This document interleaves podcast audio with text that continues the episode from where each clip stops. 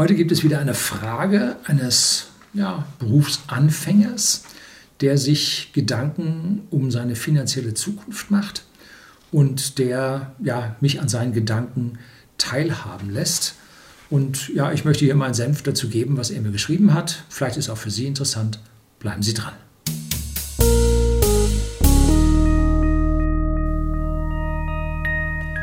Guten Abend und herzlich willkommen im Unternehmerblog, kurz Unterblog genannt. Begleiten Sie mich auf meinem Lebensweg und lernen Sie die Geheimnisse der Gesellschaft und Wirtschaft kennen, die von Politik und Medien gerne verschwiegen werden.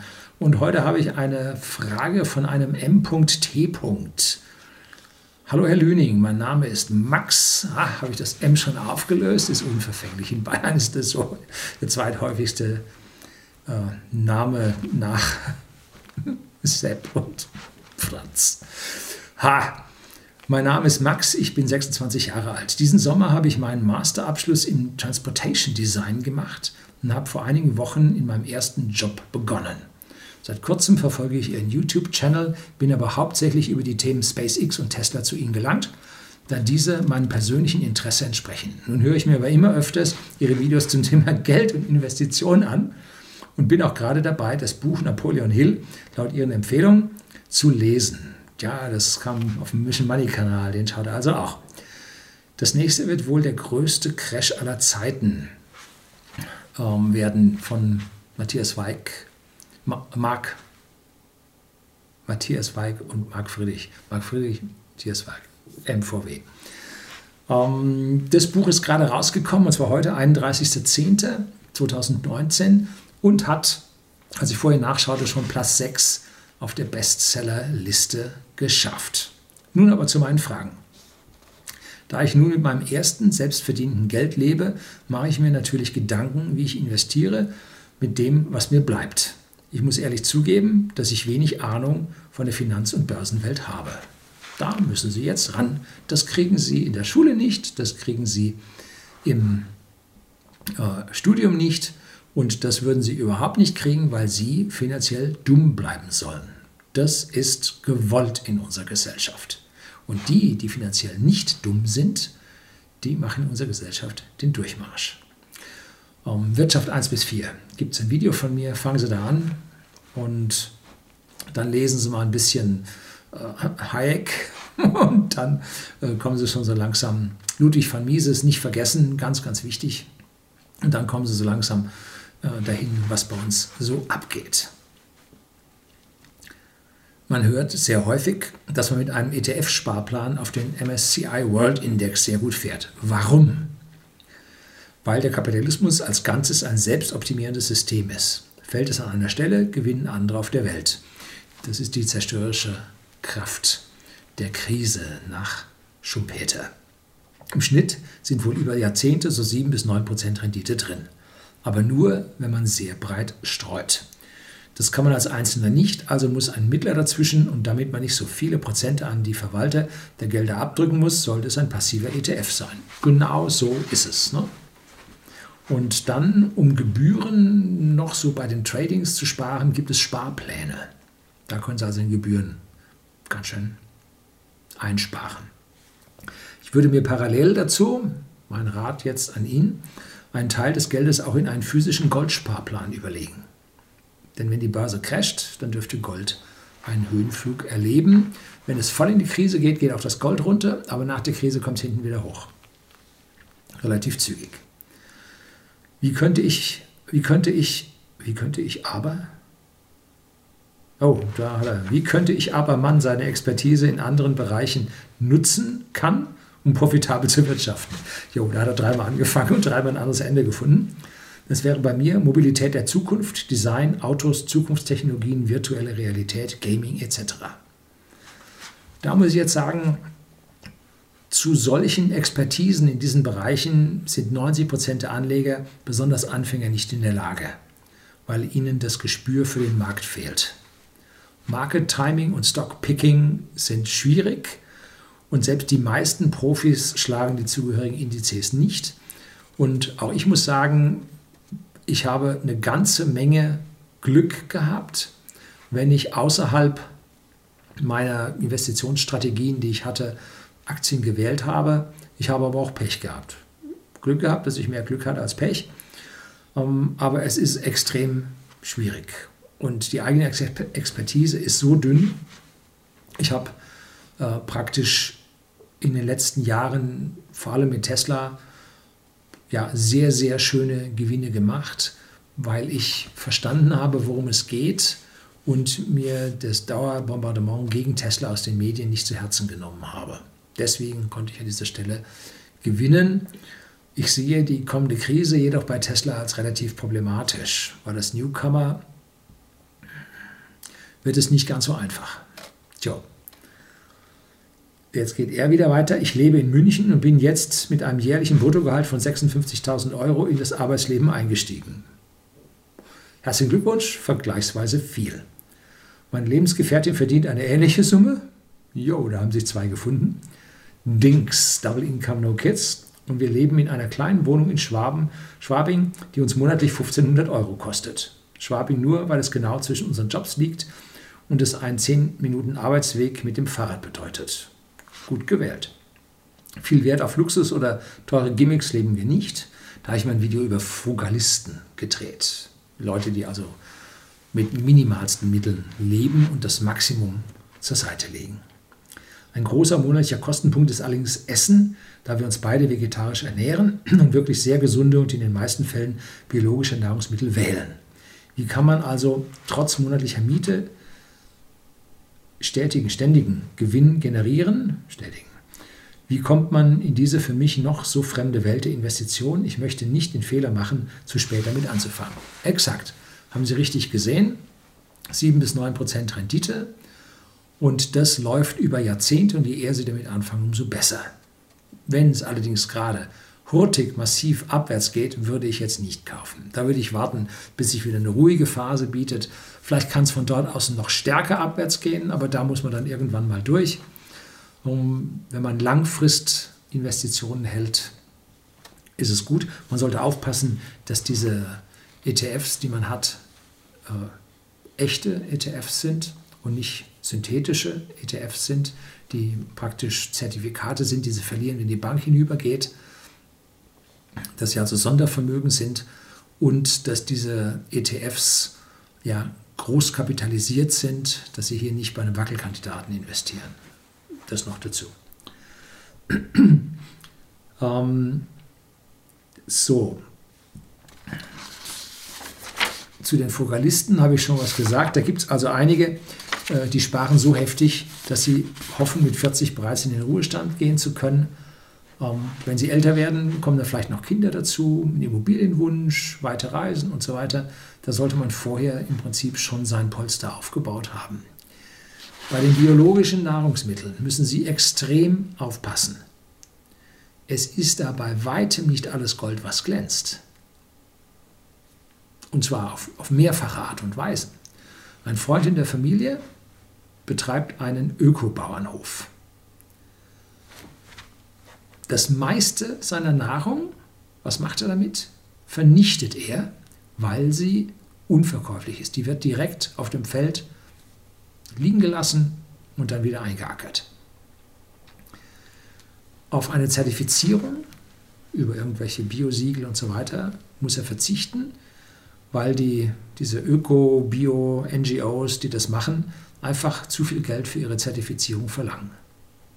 Was macht er? Er verkauft seine Ware mit dem Attribut regional auf umliegenden Wochenmärkten und da vor allem im Länderdreieck in der Schweiz.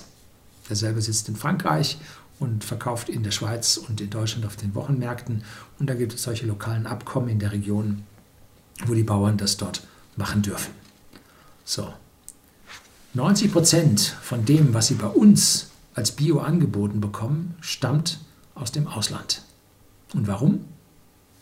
Meine persönliche Meinung an dieser Stelle ist, dass das Ausland viel, viel weniger genau mit den Auflagen nimmt und Skandale kommen regelmäßig. Ich habe Ihnen da mal was von der Taz, vom Stern, vom Spiegel, von Foodwatch und ein paar Links reingeschrieben, wo Sie mal nachlesen können, was es hier an Bio alles für Skandale gibt. Und die Transportwege von diesen Biowaren aus dem Ausland sind auch besonders lang. Ähm, sie sind auch nicht auf die Resistenz so programmiert, deswegen geht auch dort besonders viel kaputt. Ähm, und man ist vor allem nicht vor Schadstoffen gefeit. Auch bei deutscher Ware nicht. Wir erinnern uns an die Dioxin- und PCB-Werte bei unseren Bio-Eiern, die man da in Nordrhein-Westfalen gefunden hatte.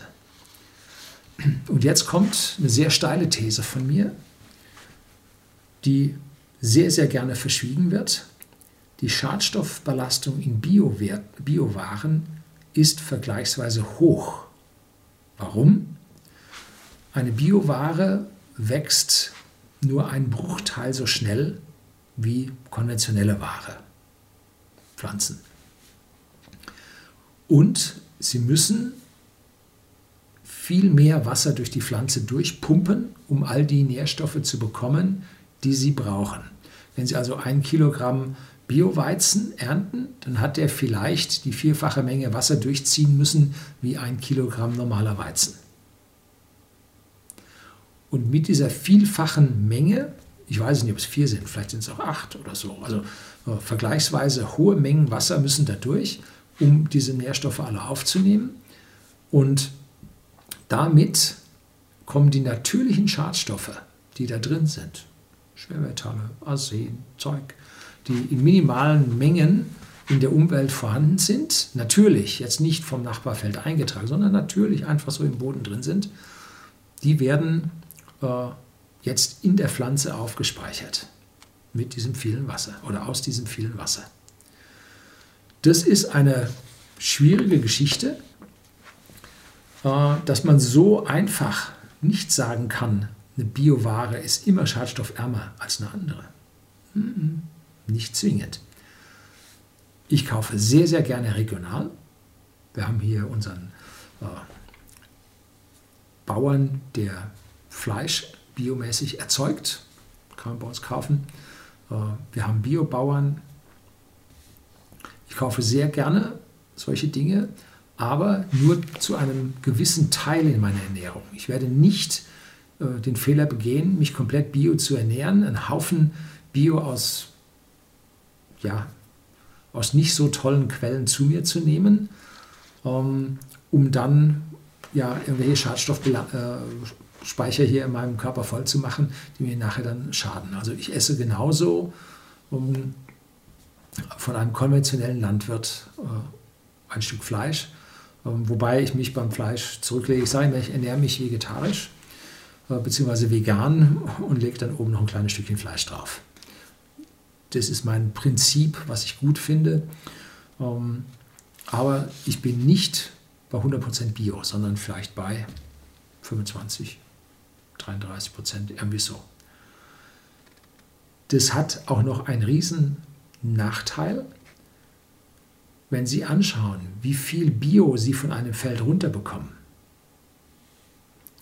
dann ist das ein Bruchteil von dem, was man konventionell von einem Feld runterbekommt. Und jetzt muss ich ein hässliches Wort erfinden. Sie denken nationalbiologisch. Wir können das in Deutschland machen und so weiter.